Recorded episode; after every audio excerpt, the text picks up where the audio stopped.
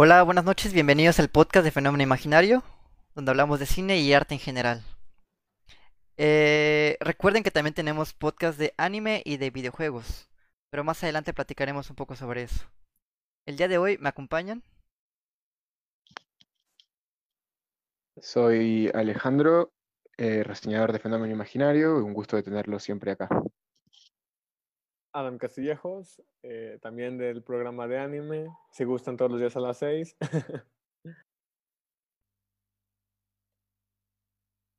Hola, yo soy Fernando Castellanos, igual eh, integrante de Fenómeno Imaginario y recientemente abrimos la sección de videojuegos. Camilo de Uruguay, en vivo para toda Latinoamérica. Un gusto, nuevamente. Hola, soy Gastón Romero y qué bueno que nos acompañan el día de hoy. Hola, yo soy Lori, también gracias por estar aquí viéndonos. Hola, yo soy Kike y para quienes acaban de entrar estamos hablando de Winnie. Estamos empezando apenas, ¿eh? no se preocupen. Estamos hablando de Winnie del año 2012. Pero antes de entrar de lleno con la película, eh, Adam, cuéntanos un poco acerca de la sección de anime, por favor. Sí, claro, pues estamos todos los días a las 6. Hoy estuvimos hablando bastante de Full Metal Alchemist. Por si les gusta algún anime en especial, también pueden pasar y recomendárnoslo. Mañana estaremos hablando un poco de un género bien interesante que todos vimos de niños, así que los esperamos a las 6, ya saben. De hecho, contamos con bastante buena gente y de repente nos acompañan acá los vecinos. Claro, y para todos los amantes de los videojuegos, aquí tenemos una nueva sección. Cuéntanos un poco de eso, Fernando. Pues bueno, este, la sección corre los domingos principalmente cuando todos están en su casa, no hay contenido que se suba. Nosotros hacemos un rundown o contamos todos los, todas las noticias que fueron a través de la semana con nuestro, nuestra perspectiva. Y hay una sorpresa y es que este domingo nos eh, aparece un invitado especial en la transmisión. Excelente, y sí, sí, eh, aquí nos preguntan en los comentarios estamos hablando de Winnie. Sí, efectivamente, vamos a hablar de Winnie, dirigida por Tim Burton. Alejandro, cuéntanos un poco acerca de la ficha técnica de la película, por favor. Claro. Eh, bueno, Winnie es una película del año 2012, dirigida por el histriónico y polémico Tim Burton. Eh, es estadounidense, además que el guion lo hace John August, que ha dirigido otras, que, bueno, que ha guionizado otras obras, grandes obras de cine de autor como Los Ángeles de Charlie. Y, y, también tenemos a Tim Burton metiéndose en el guion también y a Leonard Reeves, que ha dirigido de las mejores películas de la, historia del cine, como es eh, el episodio de Navidad de Star Wars. Así que la música, la música la tiene Danny Elfman. Eh, fotografía, animación, Peter Sorg, pues la productora es Walt Disney Pictures. Y podría decir que entra en el género de animación y ciencia ficción, tal vez comedia, terror o stop motion. Y a continuación, Fernando nos dirá un poco de la sinopsis de la película. Ok, esta película es, una es un cortometraje basado en el homónico de, igual, de Tim Burton, que realizó en 1984. Homónimo, igual se llamaba Frankenweenie. Es, eh, igual sigue la vida de Victor Frankenstein, que pierde a su perro y llega a un cierto experimento que lo trata de traer de nuevo a la vida. Eh, utilizando esta tecnología que acaba de descubrir con este experimento, se intenta replicar y esto trae consecuencias en toda la ciudad. Claro, sí, es, es importantísimo eso lo que dice Fernando, porque está inspirado en un cortometraje que el mismo Tim Burton dirigió en el año 84. Este es un largometraje que se basa totalmente en ese, en ese cortometraje. Y al menos para mí siento que es básicamente un tributo a muchísimas películas de horror. Pero bueno, cuéntenme, ¿qué, qué les pareció la película? Bueno, a mí me gusta mucho Tim Burton. Yo sé que hay mm, a lo mejor algunas películas que ha realizado que no están muy bien o que están malas, como este, una de unos aliens, no recuerdo el nombre, de por ahí de los, creo que 80, o 90. Este, pero no sé, siempre me ha gustado como ese tipo de stop motion que hace, incluso yo sé que 9 no es un stop motion, pero también me gusta esa película y, y pues sí, la historia tal vez la vemos otra vez como algo muy inspirado en Frankenstein, pero me agrada cómo toca también los temas de las mascotas y, y así, no sé. Eh, Cabe resaltar como el, el- el estilo que tiene Tim Burton, ¿no? No solamente en esta película, sino en Ujú. toda su filmografía. Curiosamente, pues es, es, em, es una... saca inspiración de lo que había sido antes el, el expresionismo alemán. Sí, de hecho, es- estuvieron en el podcast de M, el vampiro de Düsseldorf. Bueno, eh, Tim Burton tiene prácticamente todas sus referencias de, ese cine. Y esta no es la excepción. Igual, además de eso, del estilo que tiene la película del blanco y negro, del uso de sombras, pues también está muchísimas, muchísimas referencias al cine de monstruos, eh, a ese cine de Frankenstein, la momia, eh, el hombre invisible, Godzilla, todo ese cine es, yo creo que es hasta cierto punto un homenaje, quisiera yo decir, no sé, pero en primera instancia hablando solamente de estética, a mí me gustó, o sea, es bastante interesante, porque a mí me gusta mucho el, el- el- el- el estilo en el que está basada esta película, pero a mí me pareció interesante. No sé qué opinan ustedes sobre el estilo de la película, sobre cómo se ve. El, este, cómo se ve respecto a que se parece a muchas películas como Coraline, no sé, Anomalisa, ese tipo de... de No, Este, de lo que ¿de acabo de decir, como de la estética que, tiene. Ah, del, de- el de, ah, ok, ok. Ajá. Creo que sí, Pues- como dices, apega bastante. Perdón, Alex. al, al Bueno, vas, vas. Sobre todo, bueno, estos contrastes, el, el blanco y negro incluso ayuda bastante, ¿no? A que se pueda aprovechar. Creo que en ese aspecto sí, el estilo y el diseño sobre todo se apega bastante a lo que es el movimiento pues, histórico, ¿no? Y como dices, creo que, bueno, Tim Burton hace mucho esta, este uso de, de ese estilo, ¿no? De hecho, hablaba hace poco con Quique, me parece, y él me comentaba que prácticamente es quien lo vino a revivir, ¿no? En estos tiempos, porque antes de él ya se estaba cayendo en el desuso. Sí, justo de la estética ya comentaste lo que yo te iba a decir, que, que me da la sensación de que retoma eso del expresionismo alemán, del juego de las sombras, la, la iluminación. Pero más que nada, a mí me, me gustó mucho que haya sido en, en blanco y negro por un tema más que nada romántico, por películas que ya hemos tenido, por, por libros. In- incluso noté como media, medio referencias a Drácula, a Godzilla.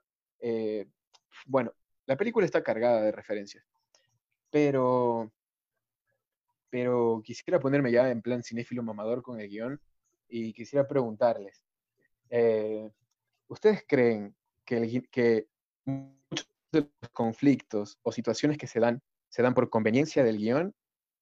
O sea, tipo Deus Ex Machina, como por ejemplo, cuando Godzilla, o sea, cuan- cuando esta tortuga gigante, tipo referencia a Godzilla, se muere, se muere porque pues, porque justo había un charco de agua, que justo había, está el charco de agua ahí porque justo había pateado un poste y justo había un cable con electricidad que sirvió para matar a Godzilla. La película tiene una duración de 120 minutos, entonces no sé, yo creo que a lo mejor si hubieran organizado más, de forma más pausada las cosas, no se sintiera tan Deus Ex Machina, o sea, en plan que te introducen algo quizás medio Deus Ex Machina o quizás medio forzado, como por conveniencia. Me, me parece que hay muchos momentos así, también como esta escena en, en la que está el chico jorobado este, que, y que justo está el chico jorobado ahí, escuchando la conversación de los amigos que dicen, no, pero vamos a perder el proyecto de ciencias, y lo ven, ¿no? Y pues muchas de esas escenas también es, por ejemplo, conveniencia de que en esa pelea de, de, Franken, de, de, con este gato murciélago, pues justo le haya caído una estaca al gato, ¿no? Entonces yo dije, ok, va a revivir, va a revivir y revive. Entonces también como que revive por conveniencia. No, no, no sé ustedes qué, qué, piensan al respecto, tal vez eh, Gastón o Camilo. Me gustaría saber la opinión de Camilo, de hecho creo que es, al parecer por lo que veo le encantó la película por, por el Oh, rostro claro. que trae. Cine de autor, Camilo. Hasta, se, hasta se cambió de escenario. Oh, sí, por en referencia, el cuadro de atrás en referencia a la película. No, eh, a mí me funcionó. No digo que sea la octava maravilla del mundo. Eh, me funcionó la estética. A ver, yo no soy seguidor de cine de animación. no por una cuestión que merezca la animación, sino por una cuestión de que no, no, no he visto, no he visto mucho como para jugar el tema de animación.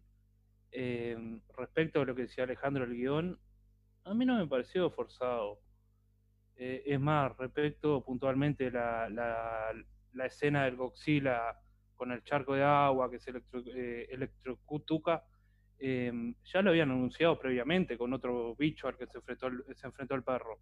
Entonces no me pareció. Hay que también tener en cuenta que se podría considerar como una película infantil esto. Claro, sí, obviamente es una película para niños. Por eso. Entonces hay una cuestión también eh, que a mí, visto de una perspectiva infantil, me funcionó. Digo, capaz la premisa era más simple, no se le puede exigir tanto la premisa. Eh, inclusive la misma estética me pareció, no sé si atrevida, pero para un público infantil más acostumbrado al colorido, al el blanco y negro de este tipo, me pareció una propuesta interesante para el tipo de público que ha dirigido. Yo soy muy fan del cine en blanco y negro, me gusta mucho la fotografía en blanco y negro, menos en Roma, pero... No, Camilo. Camilo. No, no, no, no, no, no, no pasemos por ahí, ¿eh? ¿Cómo se saca alguien de la llamada? Eh, Muy buena parte, Camilo, yo estoy contigo. Eh, Latinoamérica me está siguiendo, Quique. Latinoamérica está de tu lado, Camilo. Pero no, me pareció una propuesta interesante para el público al que va dirigido.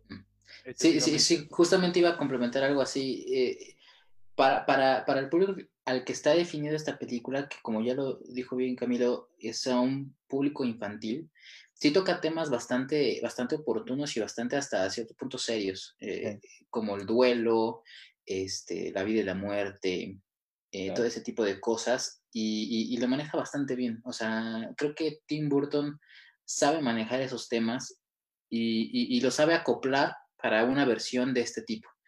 Eso, eso sí es un acierto, evidentemente. Y, y, lo dijo, eh, espérame, perdón, y lo dijo Alejandro, este, que en la conveniencia del guion, eh, bueno, yo creo que es por lo mismo, ¿no? También hacia donde quiere irse Tim Burton, hacia las personas a las que quiere llegar, pues evidentemente los, el guion iba a tener ciertas facilidades, ¿no? Para la resolución del conflicto y al final al que quería llegar. No sé si ese era el final al que quería llegar, pero vaya, era, era, era, era congruente que las decisiones se tomaran para llegar a eso. Y obviamente, pues sí, sí son, sí en cierta parte son un Deus ex máquina, pero en cierta parte lo pasas, yo digo, o sea, yo, yo lo pasé, no me saltó tanto, dije, bueno, es que, pues sí, eh, tiene sentido. Claro, y, creo que es importantísimo también tomar en cuenta el target a quien va dirigido la película. Porque digamos que narrativamente hablando, la, la, la, estructura del guion funciona dependiendo a quién va dirigida la película. Es decir, no esperemos que en Frankenweenie veamos problemas psicológicos y un desarrollo de la trama argumental muy... Que sí los hay. Que claro, sí los claro, hay, no, sí, claro, no, no digo que no los haya, Exacto. claro. Pero a lo que el me duelo, y también, por ejemplo, está esto de la moralidad, de que si está bien revivir a un muerto, de que No. si la muerte es un proceso natural o algo que se altera, o sea, ahí to- toca, toca tema que a un adulto puede que le hagan, se le hagan interesantes. Claro, sí, no, y por ejemplo, hace, hace unas horas hablábamos de Full Metal Alchemist también y el, el público al que va dirigido, pero a lo que me refiero más bien es, es el tono en el que se, en el que se tratan estos temas. Eh, vemos películas, no sé, por ejemplo, de, de, no es lo mismo un estilo como el de Tim Burton a un estilo como el de Anomalisa. Ambas son stop motion, ambas son animación, pero Anomalisa tiene escenas de sexo con stop motion y muñecos y todo. Pero bueno, más bien es el enfoque, enfoque y el target al que va dirigida la película. En este caso, para mí está totalmente entendible y justificado de que es una película para niños, una película familiar, digamos. Y las resoluciones del guion pueden decir que somos Deus, Dios ex máquina o ese tipo de, de resoluciones, pero a mi caso funcionan, ¿saben? O sea, yo creo que es una película bastante disfrutable. No es la mejor de Tim Burton, a mi parecer, pero la Sí, se pasan, se pasan. Y hasta en cierta medida la temática es un poco sombría para el público infantil. Digo, Sí. y también en relación a lo del guion, hasta también por, para hacer para un público infantil en cierta medida se me hizo predecible, porque sabía que iba a tener una moraleja al final, en relación a la muerte, que no está bien el hecho, que eh, o sea, el proceso de aceptar y racionalizar la muerte. Por allá lo al que final está único- bien. o sea, que, eh, que el personaje lo aceptó. Ahí lo que me jodió un poquito es que el perro reviviese al final, Exacto, pero está, exacto. es una película también. Disney.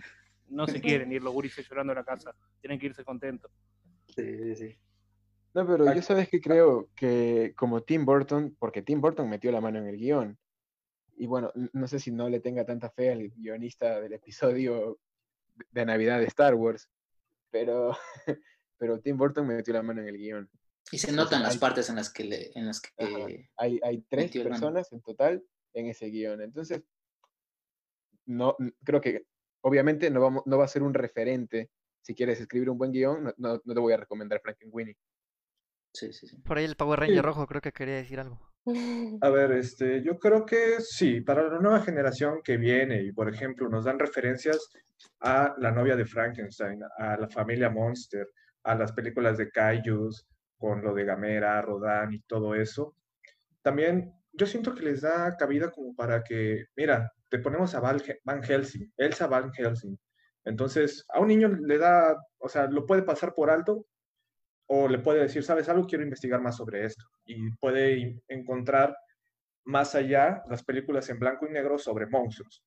Y a los papás les va a dar una buena referencia y les va a sacar una sonrisa nada más. O sea, yo siento que es ese tipo de película que le saca una sonrisa a los papás, mientras a los niños como que los induce en una búsqueda, en una búsqueda a nuevas cosas.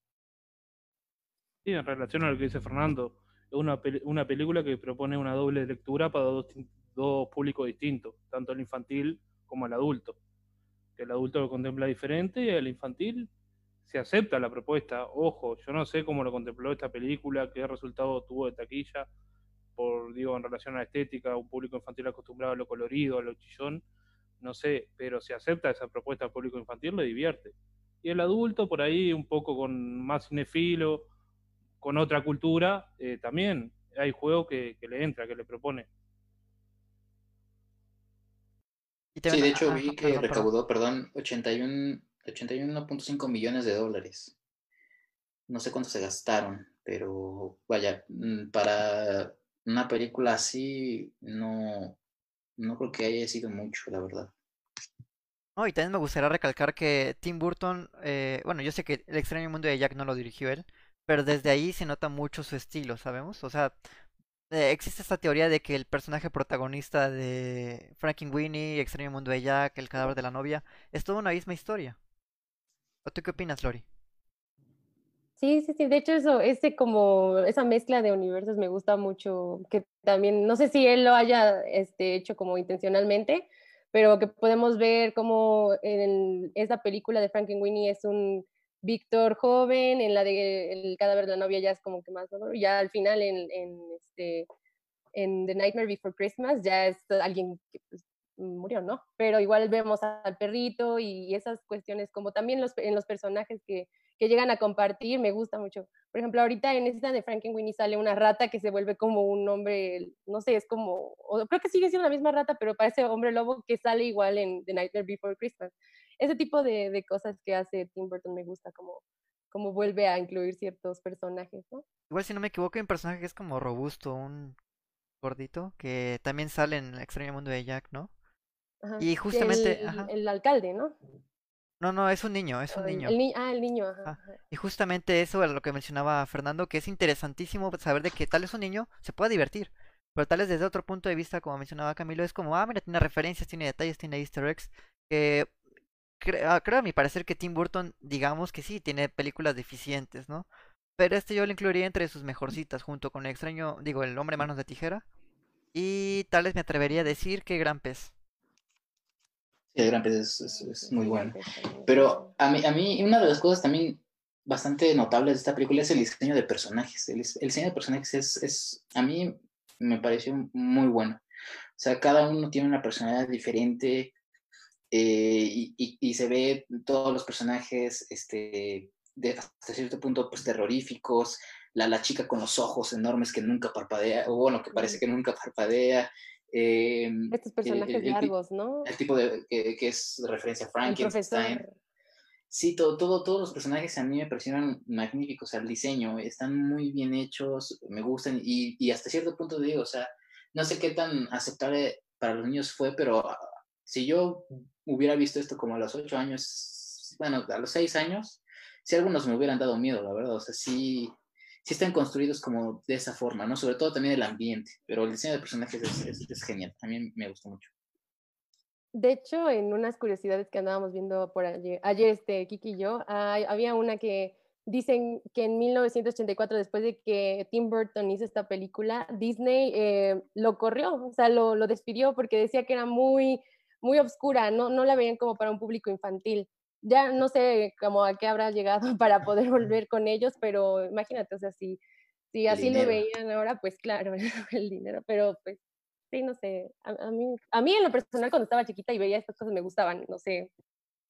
Sí, Qué raro, el, Qué el final, ojo, el, el final de Frankenweenie no es un final para los niños. O sea, yo no le diría a mi hijo, quédate bien porque revivieron a un perro y eso es lo correcto. Yo le diría que la muerte es un proceso natural de la vida y que, que, que tiene que aceptarlo, porque las cosas son así y ya está. Pero, pues, me parece eso, que, que- que el final es muy oscuro para un niño. O sea, a, a lo- mejor el niño sale de la sala de cine y sale entendiendo que, que, que- que está bien, o sea, que, que- que esas cosas son buenas, que, que- No, pero no se puede jugar con la muerte. El, el protagonista en lo- al final lo acepta, que intenta revivir al perro y lo, y lo acepta. Pero- Ese proceso Pero el perro revive. Ah, pero el El perro revive, sí, sí, revive sí. y ahí no me cerró la película.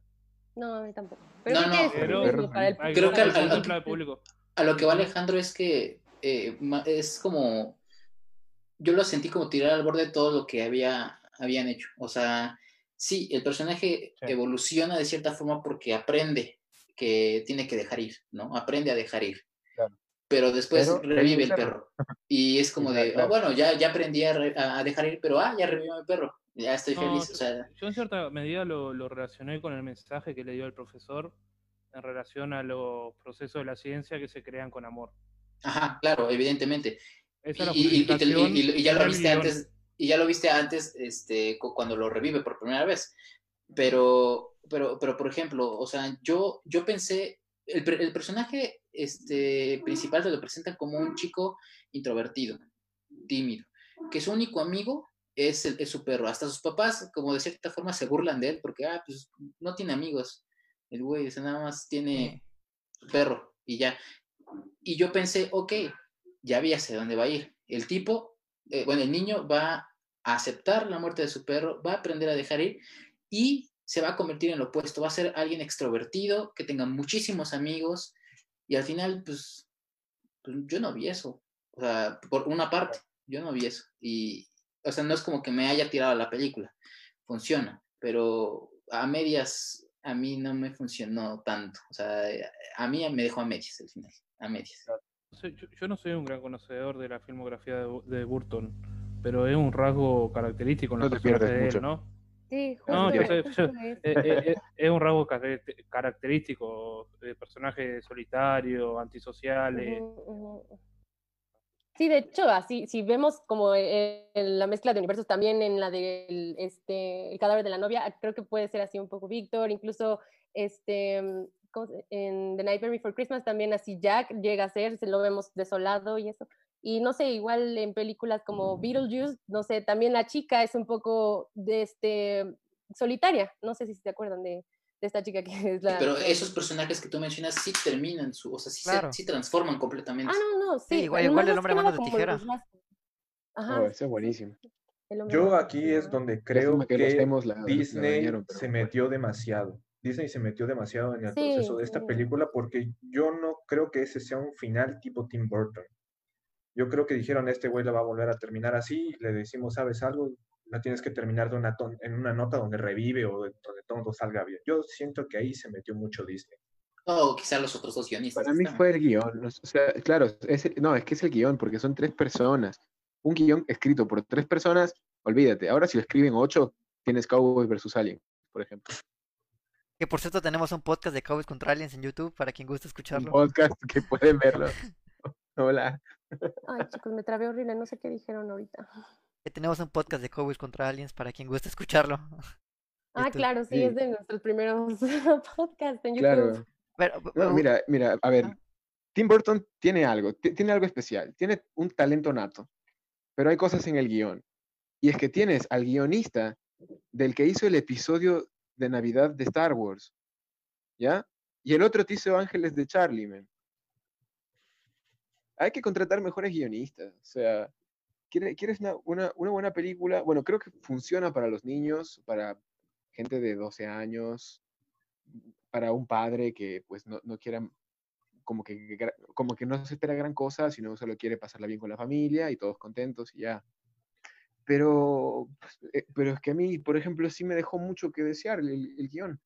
Yo me esperaba al menos un, un buen desarrollo del- de, de Víctor, que es el protagonista. O Claro. no sé si es que es Frankenweenie, bueno, por ahí o el coprotagonista, no sé.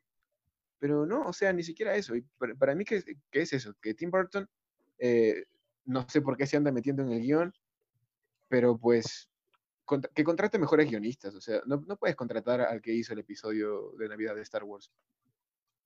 A mí me gustaría hacer un pequeño paréntesis y decir que yo la verdad pensé que a Camila no le iba a gustar la película. Ya tenía esa idea de que dije, Camila va a odiarla, le va a poner un cero. No he dado mi puntaje todavía. Y no dije que- que me, eh, espera, no dije que me gustara. Me funcionó. Me que- funcionó, que es distinto. No es lo mismo La que otra me vez, gustara.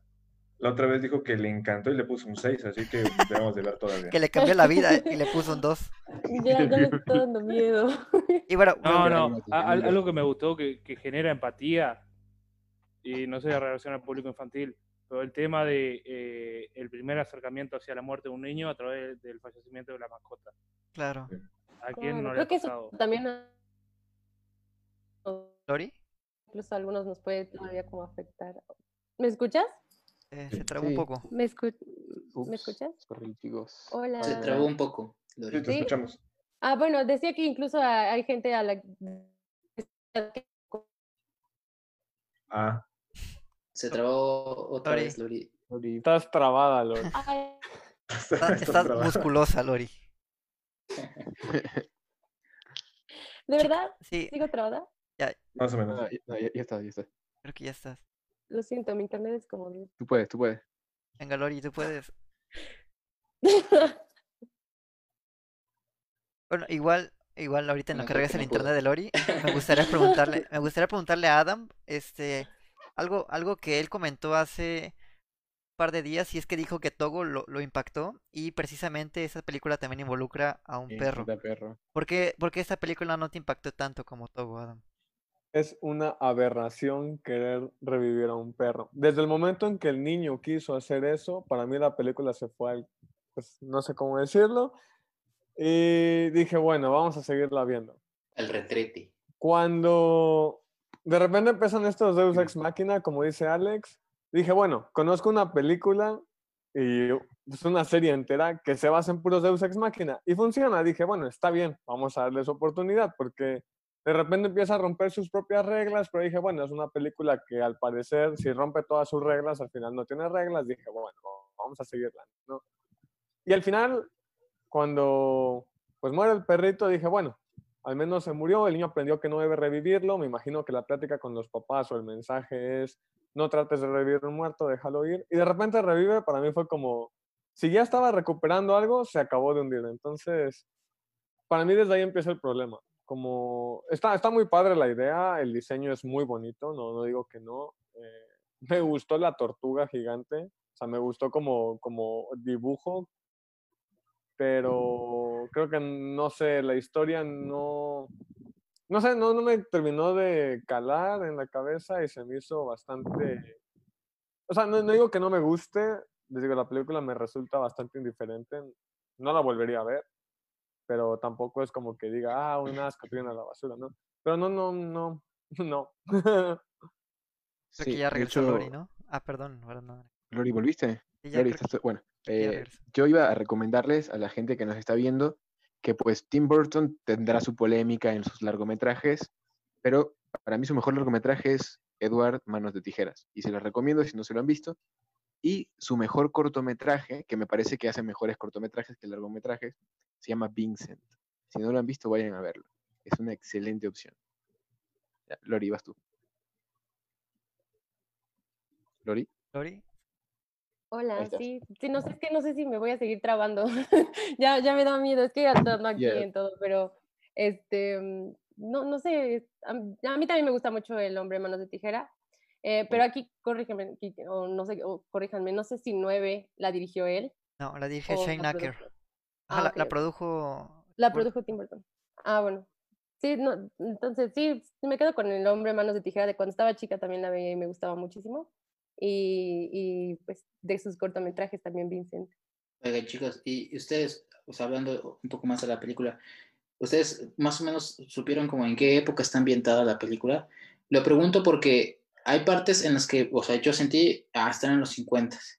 Luego, como en, en 10 años después, y hay un diálogo de un chico que dice, este, cuando están probando su proyecto de ciencias, que dice, oye, ¿no sería mejor, que en vez de probar este, conmigo, hagamos un modelo por computadora o algo así? Y fue como que ese tipo de cosas. Igual en una parte hay un cine en donde se está exhibiendo Bambi. Entonces igual tampoco supe como que en qué periodo está o si no está en un periodo específico. No, no sé ustedes qué opinan de eso. Agregaría también la película que están viendo los papás, que es una película bastante vieja, no sé cuál es la que está pasando en la tele. No es la Para vi, mí, pero- sí. Ok.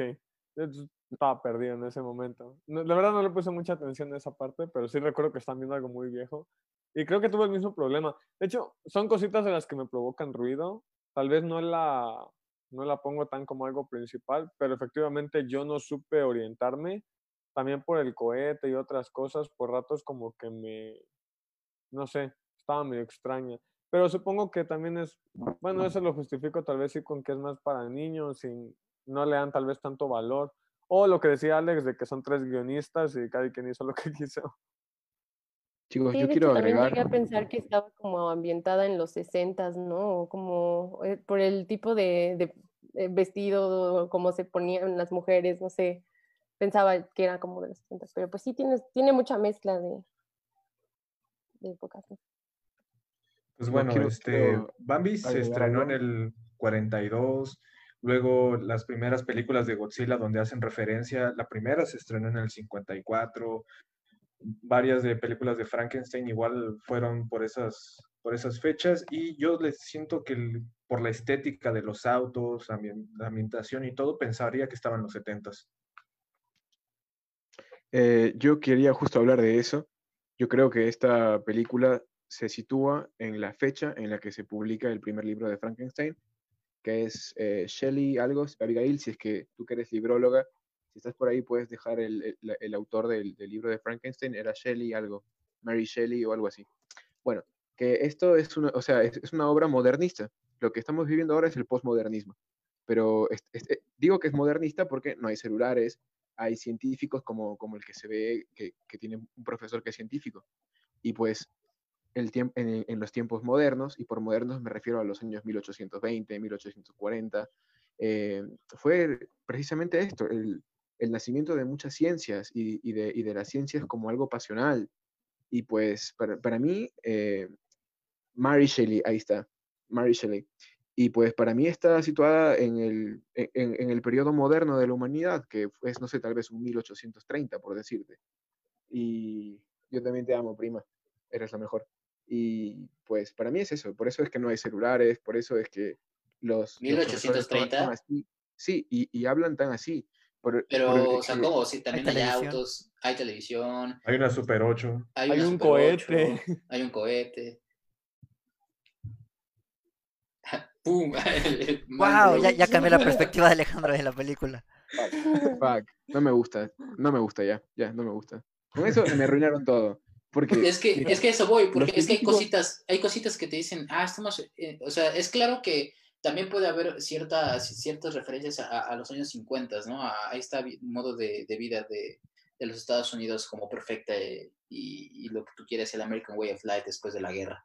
Pero hay partes en las que sí sentía que estaba en otra, porque a lo mejor yo digo, es- lo hicieron intencional, ¿no? Sobre todo para darle esta, no sé, una una dinámica distinta, ajá, o, o no sé, a lo mejor es irrelevante también puede ser, pero vaya, eso es lo que lo quería poner en la mesa para, para ver si ustedes sabían o, o algo así, porque a mí no me No, quedó muy, muy claro. No sé, yo, yo por lo que leí a grosso modo de la biografía de, de Burton, que era un niño solitario, que no tenía amigos, eh, que pasaba rodando en Super 8. Capaz por el lado de la ambientación va para mí más para el lado un homenaje a la propia infancia de él. No sé en qué año nació, pero acaba por ese lado, los 50, los 60. El tema del cohete, de la carrera espacial también. Yo también estoy de acuerdo con Camilo, yo creo que va por ahí de los 60, sobre todo por las películas que ven que son como por ahí de esas fechas, un par de años más, un par de años menos. Y también yo creo, también como dice Camilo, creo que tal vez sea algo hasta biográfico. Eh, pero también digamos que es su propia versión de Frankenstein de Tim Burton. Desde el mismo título vemos que dice Frankenweenie y el personaje se llama Victor Frankenstein, creo que se llama incluso. Es la familia Frankenstein. Entonces digamos que es su propia versión de Frankenstein. Algo que me encanta este, sobre esa referencia a Frankenstein es cómo el profesor, el exponente del modelo científico en la película, trata a todos los de el pueblo como unos campesinos paleros. Y agarra, y al final utilizan el mismo final de Frankenstein y todos sus, los finales de Frankenstein, spoiler, donde van y queman este, van y queman el molino. Y la verdad me dio cierto enojo porque desde el inicio que nos presentaron el molino, no supe que iba a terminar en esa escena. Aunque se llamara Frankenweenie, no, no supe que iba a terminar en, ese, en esa escena. No sé hasta qué punto es un spoiler, un clásico de 1818, pero bueno. Pero sí, tiene, está muy cargado de referencias, concuerdo en esa parte. Sí, Alex, perdón. Sí, que, que justo por la manera de hablar de este profesor, que era muy metafórica, por ejemplo, él decía, lo que yo quiero con sus alumnos es agarrar sus cerebros y abrirlos. Y él quería decir, los quiero educar, ¿no? Y es, este lenguaje así tan, tan barroco era propio de la, de la edad moderna, o sea, 1830. Pero que haya televisión y que haya homenajes también a, la, a la edad moderna, que no sé, o sea, para mí tiene un poco de los 80, tiene un poco de lo moderno, tiene un poco de los 60, tiene algo de ta- tal vez de referencias de las más claras al Frankenstein mismo, eh, a, Drácula, a Godzilla, como, como dijeron, tal vez una, una especie de autopic hacia Tim Burton. Em, me gustó mucho, sí, eh, lo que fue el desarrollo de los personajes, exceptuando el final. Me parece que, o sea, si hubiera sido otro final, eh, los personajes hubieran desarrollado muy bien. Y más que nada por sus conflictos internos, porque, por ejemplo, eh, Edgar, creo que se llama Edgar, el, el jorobado, que también creo que es otra referencia. Edgar Allan eh, Poe. bueno, el, el- eh, el- jorobado, el, el jorobado, él hace una promesa que es no contárselo a nadie, pero el tipo lo único que quiere es tener amigos y por eso es que le cuenta a sus amigos. Quiere sentirse especial, quiere sentirse parte de un grupo. Entonces, por eso es que entiendes por qué él actúa así. Me parece que están muy bien construidos en esa parte, que los personajes tienen necesidades, tienen limitantes y actúan mediante a eso. Nada más que el final va en contra de todo lo que son los personajes, me parece que sobra mucho. Ah, una pequeña este, pausa aquí. Hay que, em, quería mandarles saludos a todos los que nos están viendo. Creo que te están viendo algunos de tus amigos. Camilo, no sé si les quieras mandar saludos. También nos están viendo. Hola, Gonzalo Pérez, siempre está aquí con nosotros. También este, Francisco Javier Suárez Ruiz y Lorena Romero. Adolfo Jiménez, que también siempre nos, nos está viendo. Muchas gracias, chicos. Y pues, hola. También por ahí está Alex Sommer y Ahí está Adam. Adam, un saludo Adam, para Adam. Un saludo para Adam. Y también para. Abigail, que de hecho también está con nosotros. Ah, sí, Abigail también aquí, aquí está. O sea, no ahorita, no ahorita, o sea, no está ahorita, pero en, en- está en el Nos podcast. está viendo. Ah. Ah, ya, si quieres continuar. Ah, bueno, yo te iba a decir Un saludo que... para todo Uruguay. para todo Latinoamérica. Yo quiero, todo- Ay, yo quiero Latinoamérica. mandar saludos. Latinoamérica. May, sí, a ver, yo sé que me estás viendo, May. Quiero mandarte un saludo a May porque eres genial. Yay, Mary Sí. Jane. Sobroso, Camilo. Este, no, Pablo sí iba a decirles que, que Lo Tim Burton nació en el 58, entonces tal vez sí tienen un poquito, ¿no? De influencia en todo eso. Infancia. También te extrañamos, Abigail. Perdón, Camilo, ¿qué ibas a decir, Hola. pibe? Sos grande, pibe. No, no, no. em, sos grosso, ya sé, lo sé. Eso no nada, nada, nada interesante. Dale, pues. Entonces, ustedes, ah, de- desde su perspectiva, ¿quién es el personaje principal?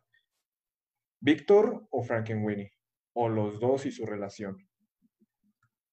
Para mí, Víctor. y la confrontación a la muerte, la aceptación. Para mí, Frankenweenie. Sin Frankenweenie no hay historia. O sea, Frankenweenie estamos hablando del, del perro. Del El perrito. perro, sí. No se Sparky. Sparky. Sparky. Ah, pues sí, es que, por ejemplo, yo, yo, yo a veces suelo, bueno, no sé, hay películas en las que a veces el, el- el protagonista no es ni el personaje principal ni viceversa. Entonces, aquí, aquí yo creo que sí, en, en teoría puede ser, el, el protagonista es Víctor. Está claro, porque él, él, reacciona a las acciones. Claro, yo Ah, perdón, perdón. y, y el personaje principal podría ser el perro, no sé. No, yo creo que el protagonista es eh, de hecho Víctor, porque gracias a él sucede la película. En- Entiendo que, que el elemento dinámico del guion es eh, Sparky, que sin él no existiría la historia, claro, pero es justamente Víctor quien, quien acciona a que todo suceda. Sí, sí, por eso lo digo. Es más como el protagonista es Víctor, pero No, como igual pueden haber dos personaje principal protagonistas. Es el, No pasa nada si hay dos es protagonistas. el, es el perro. Es como, por ejemplo, como en Ciudadano Kane. En Ciudadano Kane, el protagonista es el reportero, pero el personaje principal es este, el personaje de Orson Welles. Entonces, yo creo que va más por ahí. Sí, puede haber dos protagonistas, claramente, pero aquí el protagonista solo hay uno, o sea, es, es Víctor, no, no, no hay otro. Thor. Sí, eh, ¿Thor? perdón, quiero, quiero mandar un saludo para, para Nats, para Nats. Y también quiero decir que ah, incluso pueden haber tres protagonistas, como Los Ángeles de Charlie, por ejemplo. Eh, es- bueno, sé que no es la mejor referencia, pero eh, cu- cuando, cuando tú empiezas a, a, bueno, como que a, a meterte a, a leer cómo se hace un guion, ves, ves todas estas estructuras narrativas, los antagonistas, los antihéroes y, y to- todo lo que puede, o sea, todos los elementos que hay para crear una historia son inmensos. Sí, sí, Entonces, claro, evidentemente. Igual hay, hay, hay películas donde no, no hay protagonistas, pero hay muchos personajes y cada uno tiene, tienen, sus, tienen sus ramas, ¿no? Como, como los conocen como personajes corales. Pero, pero, Claro. pero en este caso no, o sea, en este Vaya. caso es, es evidente, es- solo hay uno y el perrito, pues, es, nada más es una causa, ¿no? O sea, de Víctor. Bueno, sí, sí, está bien, está bien. Creo que me, me quedo, quizás me quedo, sí, me quedo con eso. Víctor Yo el creo que el personaje principal y protagonista es el pez dorado. Es dorado invisible. El pez dorado invisible. Es que hace falta fiallo para cada comentario de este tipo, entonces... Tú serás hago- Ah, Fiallo. claro, claro, claro. Fiallo. Cámbiate el nombre de Manuel Mandamos Fiallo. Fiallo. Sí, hola Manuel, no sé si nos estés viendo, pero hola. Seguramente no ha de estar ocupadísimo haciendo. Más te vale Ah, estarnos sí, viendo. Emanuel. Igual, y ustedes, no sé, yo, yo sentí que la familia, la familia de, de Víctor, los Frankenstein, yo sentía como que eran la familia más cuerda de todos los de ahí, o sea, como Ah, que sí, eran los más En- en- en- sensatos, los Ajá. más pensantes, por así decirlo. Cuando los llevan a la junta. y Cuando llevan a la junta es como de, no, quémelo. Y es, no, bueno, pues hay que darle una oportunidad de defenderse, ¿no? No, no, hay que quemarlo, o cosas así. o sea, Claro. sé. A mí Pero el final también un- caga esa familia. chistoso. Uh, perdón, dije, dije, dije acá. No, digo que, o sea, sí, sí, sí, es la familia más cuerda, evidentemente, pero en el final ven a su hijo que se está incendiando y los padres así como, "Ay, no, no puedo, se va a morir. Y Ah, ahí sí. viene Sparky, ¿no? De Sparky No, y, de hecho te los han manejado como padres igual, ah, como yo los sentí también un poco desatentos y distraídos, o Claro, sea, porque la relación con su hijo tampoco era como que, o sea, pareciera que es sana y que hay mucha comunicación, pero hay veces en las que, pues al principio Víctor no, no, les, no, no les, no les confiaba para decir, ah, pues reviví a mi perro o cosas así, ¿no? Evidentemente Sí. no le vas a decir a tus papás eso, pero vaya, o sea, yo lo sentí en algunos momentos desatentos. Por ejemplo, la mamá, cada vez que le preguntaba, ah, ¿cómo te fue en la escuela? Bien, ah, bueno, no te voy a ver en cinco horas. O, ¿Sabes? O sea, como que igual, Claro. no sé, a mí se me hizo chistoso eso. Consulta, yo porque no soy muy conocedor de la filmografía de Burton. Esa falta de cordura que decía Gastón, ¿no es un rasgo distintivo también en la película de él? Mm, Pasó en eh. Manos de Tijeras. en manos de Sí, tijera. Sí, sí, sí. sí. Sí, en algunas. También, también pasa en, bueno, este, creo que en el cadáver de la novia no llega un momento en el que también quieren hacerle algo a la novia todos los de ahí, To- creo. No, Todos no los recuerdo. campesinos pueblerinos. Ajá, creo que, creo que sí. Sí, es Sí, un- sí. Sí, es puede que- llegar a ser recurrente. Claro, digamos que el cine de Tim Burton es muy característico porque repite la fórmula una y otra vez, solamente cambia, digamos, o sea, el, el vestuario, porque hasta eso repiten mucho Como la Porque ni, siquiera actores, tampoco. Sí, no, los actores, hasta, hasta la estructura de los Woody Allen que hace muñecos. 30 Annie Hall. Claro. Y, y También este, a- Sí, no sé si a Danny Elfman también lo, lo siempre lo, lo incluye en sus películas. el- el- lo más comercial de él que podría ser Batman. En la segunda Batman regresa. El pingüino, el, el villano del pingüino es un marginado social. Sí. claro. Tiende al poder, pero eso es otro tema. Eh, eh, yo, yo quería mencionar un poco aquí la música. No sé si ustedes en algún momento notaron silencios o creo que toda la música se, se va con, con la película, ¿no? Siempre hay, Cierto, cierto, sí, sí, sí, siempre hay, siempre hay música. siempre hay música. Hay- para Sí. todo, para toda acción hay música. Eh, sale de la puerta, es como tururún, ya sabes, sí, siempre es como que Sí, no, a, a mí Daniel Van siempre, se siempre me ha parecido un gran, gran músico Sí, y gran compositor. Eh, O sea, eh, él, él compuso el, es- él fue el que compuso el tema de los Simpsons, ¿no? Si, si, si bien recuerdo. Em, pero sí, sí, tienes razón. O sea, no me había notado hasta ahorita que dijiste, sí, siempre hay música. Sí, siempre, siempre hay algún, algún elemento musical en, en las escenas. No, y eso, eso justamente creo que es también, digamos, un tributo, un homenaje a- al cine silente, donde el cine silente simplemente no tenía diálogos y con, con las cartelitos ponían música de fondo todo el tiempo. Sí. Yo, a mí yo siento que es algo va por ahí. También un poco efectista la música. O sea, música de violín en los momentos tristes. Creo que es con donde se Ujú. nota más, ¿no? Pero, sí. por, por ejemplo, cuando, cuando van a revivir, suena, bueno, ustedes me entienden, es efectista. O sea, busca el efecto de conmover.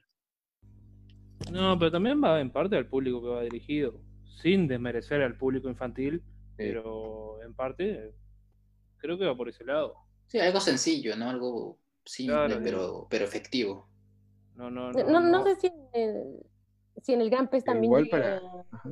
a suceder así la música. No, no, no recuerdo bien, pero, pero por ejemplo, en este plano en el que es como muy famoso, que siempre este, sale el, el principal, ah, no recuerdo su nombre, pero Iwan. McGregor entre los tulipanes, este, creo que ahí también hay música, no sé, igual sí es algo recurrente en su cine. Y pues, ¿qué les parece si vamos con las calificaciones, chicos? No, yo no quiero que se acabe. Ah, mentira. Co- Comencemos contigo, Eh, Castellanos. Mira, la recomendé, no la había visto.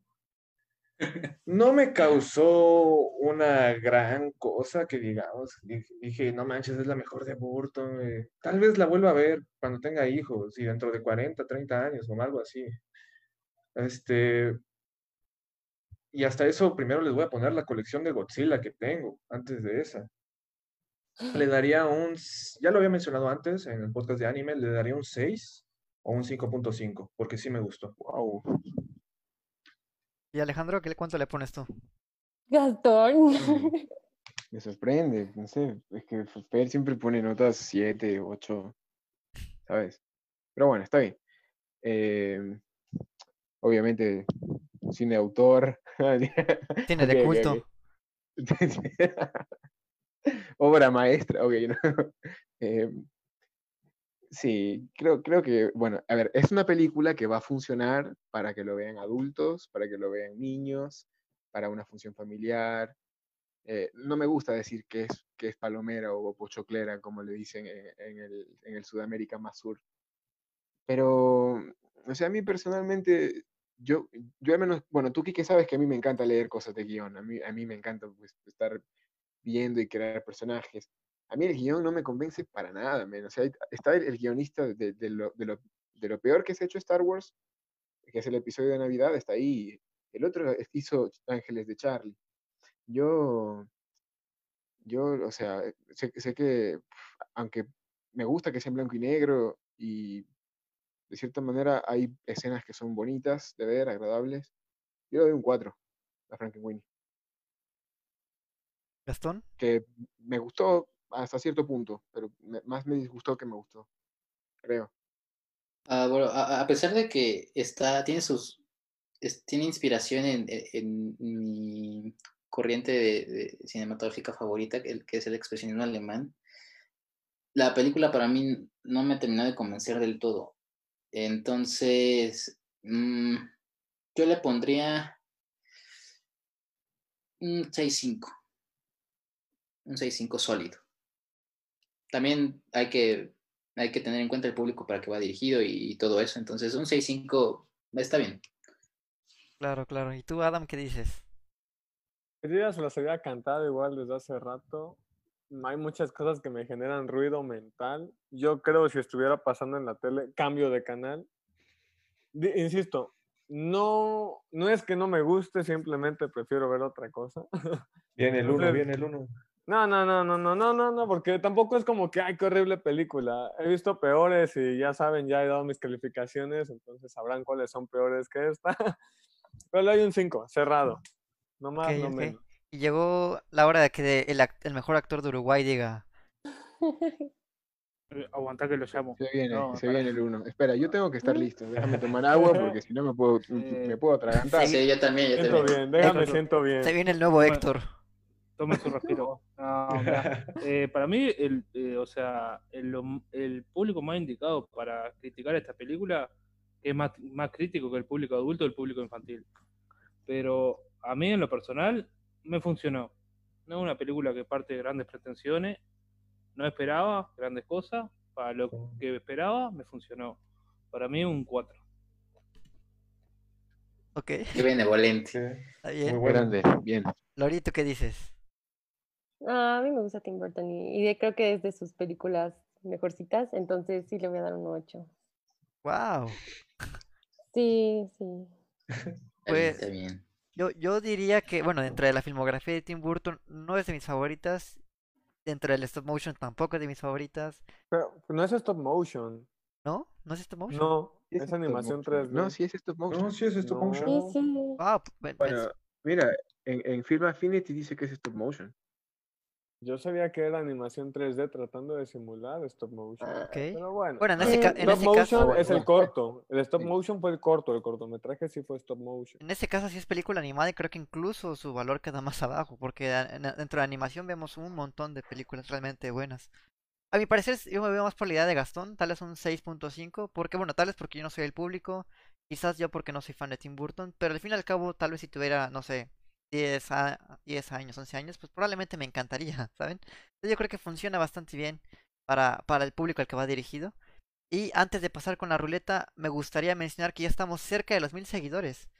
Recuerden que haremos un especial cuando tengamos mil seguidores, así que si tienen alguna sugerencia, propuesta, pónganla en los comentarios para lo que hagamos a los mil seguidores.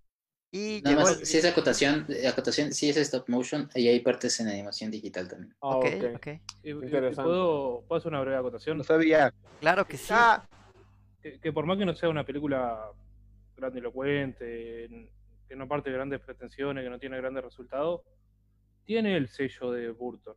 O sea, vos lo ves con ver un plano, con ver una secuencia, ya te das cuenta quién es el autor. O sea, no es una película más de animación que por ahí desconocer. Es, eso está increíble porque eh, eh, el- digamos que el sello es muy difícil, la autoría es muy difícil de lograr. Tal vez, no, no, por poner un ejemplo, podemos ver un, un plano de Cowboys contra Aliens y no sabemos ni quién la dirigió. Pero vemos un plano de Tim Burton, por ejemplo, y dijimos- inmediatamente decimos, ah, ese es el estilo de Burton. Ah, ese es el estilo de Francis Ford Coppola. Ah, ese es el estilo de, de- ¿cómo se llama este No, director? no todos pueden hacer Christopher eso. Nolan. Ajá, no, no, no todos logran eso. Creo que sí es algo Camilo- importante recalcar. Camilo Chichisola. Ajá, ese es el estilo de Camilo Camilo Chichisola. el camino de... Qué buen estilazo. sie- Siempre que vemos un 1 o un 0 decimos, ah, Camilo.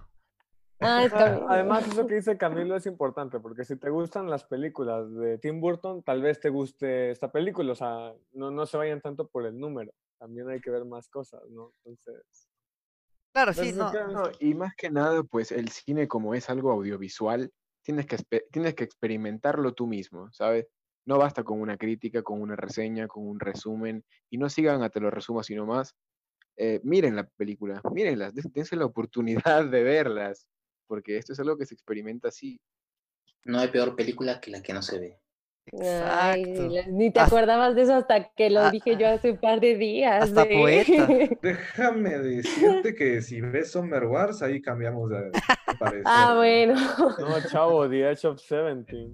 La- excelente. el, el Saludos, amor en los Emanuel. tiempos, Héctor, el amor en los tiempos del cólera existe también. Esa no la vi. También. ¿Por qué les miento? El amor en los tiempos No, de no, cólera la vi. No, no, Bueno, no. sí, vela, vela No, si no, quieres. no, no. Clásico de, de la Es- modernidad. Eso es justo, o sea, por Kelly ejemplo, le dio un cero. a nosotros no Kelly nos gustó cero El amor en tiempos de cólera, pero puede que a alguien sí le guste, ¿saben? Y creo que esa justamente es la idea, como la moraleja que decía Gastón, que más bien hay que ver todo tipo de cine, no hay que cerrarnos la oportunidad a no ver tipo de cine. Claro, puede que haya cine que nos guste más, puede que haya cine que nos guste menos, pero al fin y al cabo, digamos que eso nos aporta mucho nuestra cultura y bagaje cultural cinematográfico. Pero Sí, bueno, claro, claro. ajá, continuando, vamos con la ruleta Ruleta. ahora. Yay. Hoy le toca Yay. escoger a Kike. Yay, a mí. Se viene el western. Yay. Se viene viene, el documental otra Se vez. viene- se viene el cine viejito. El cine viejito. Te vienen los 400 golpes, prepárense, Guau, chavos. prepárense para prepárense. Truffaut, eh. prepá- Dame un segundo, Lori, yo te, aviso. Esto es Sí, para mañana, ¿verdad? Para, Sí. es, pa- viene es para mañana. Sí, esta película la hablaríamos mañana, igual a las Tarkovsky. 8. Para que anden por aquí. Claro. ¿Ya se ve? Ya, listo. ¿Ya se ve? Eh, Sí, sí, me. A ver, me- vamos. Bueno, ahí va. Ya, esperen, esperen, ya quitaron estreno. Ya, ya la Estoy ya. Ya. Ya vi el documental, chavos. Ah, Deportes. Qué buena onda, ¿eh? Ya se viene Eh, la de la otra vez. Supercampeones que la película. Yay. No, no, está bien, está bien. Deportes. sí, está bien, está bien. Yo creo que hay que darlo otra vez porque ha tocado tres veces deporte ya. Tocó Creed, tocó No, Cena, denle, tocó. denle. Ah, está bien. No, No, pero Cena- fue fue documental. documental, Cena, fue documental. Ah, ok, ok. Pues sí. Bueno. Eh, yo les quería preguntar a ustedes y también la audiencia, ¿consideran el ajedrez como un deporte? ¿Sí? Sí, sí, sí, yo. Oh. Si ese es el caso, hay la película de Bobby Fischer. Si el póker es un 100%. deporte, el ajedrez lo es también. les voy a recomendar la película de Yu-Gi-Oh! No, no es cierto. Ah, No, of Legends es un deporte y ya no sé qué es deporte. Voy a recomendar una película que se llama Pound Sacrifice. No estoy muy seguro cómo se llama en español, pero es sobre la vida que decía Alejandro, la vida de Fisher. Según considerado el mejor ajedrecista de la historia. Pound Sacrifice. ¿De eh, qué año es? eh, no estoy seguro del Dudoso, año, bueno, sí. pero grande. es, es, es interpretada Bueno, por sale Tobey Maguire. Maguire. Ajá. Maguire. 2003, Tobey Maguire. 2013, 2014, ¿no? Por ahí, por esas fechas más o menos. Sí, Interpretada sí, por. Tobey Maguire. Y Miren, esa La jugada maestra en español. la jugada Eh, maestra. Quique, Aquí les voy a decir algo rápido. El Comité Eh, sí, Olímpico o sea, Fischer. ah, no, dime, dime, dime, Adam, tú. Nada más digo que el Comité Adam. Olímpico Internacional considera el ajedrez un deporte. Con eso Excelente. creo que basta. Excelente. Pues sí. ¿Qué, Sí, qué Alex, pasó, Alejandro? perdón. Y que pues em, el mejor ajedrecista de todos los tiempos, em, digamos que es algo difícil de decir, pero Fischer sin duda es de los mejores. El actual, el actual mejor, si no me equivoco, es eh, Gary Kasparov. Claro, y justo, sea, también, eso es totalmente subjetivo. Podemos decir Messi, Cristiano Ronaldo. Y por ejemplo, si, si le gustan los deportes, tenemos también un podcast de Cena y un podcast de Creed. Ah, bueno. Para quien qui- Messi guste es el escuchar. mejor ajedrecista, chavos. El mejor ajedrecista en box. Y pues eso será todo por hoy. Mañana hablaremos de Pound Sacrifice. Y pues bueno, chicos, gracias por estar aquí y, y gracias por escucharnos a todos los que nos vieron en Facebook. Gracias, chicos. Síganos en nuestras redes sociales, estamos en Instagram, también les ponemos ahí dinámicas para que escojan las películas que más les gustaron, estamos en Twitter, en Spotify, Apple Podcast, pero no me lo imaginaría en todas partes si quieren seguirnos. Y gracias. fenómenos, Y- digo, y recuerden- fenomenales. Recuerden que también tenemos sección de videojuegos y de anime. Mañana los espero a las seis, ¿eh? Los domingos nos vemos en vivo. Yay, bueno, nos vemos. Muchas gracias. Gracias. Hasta luego y gracias a todos por vernos. Bye.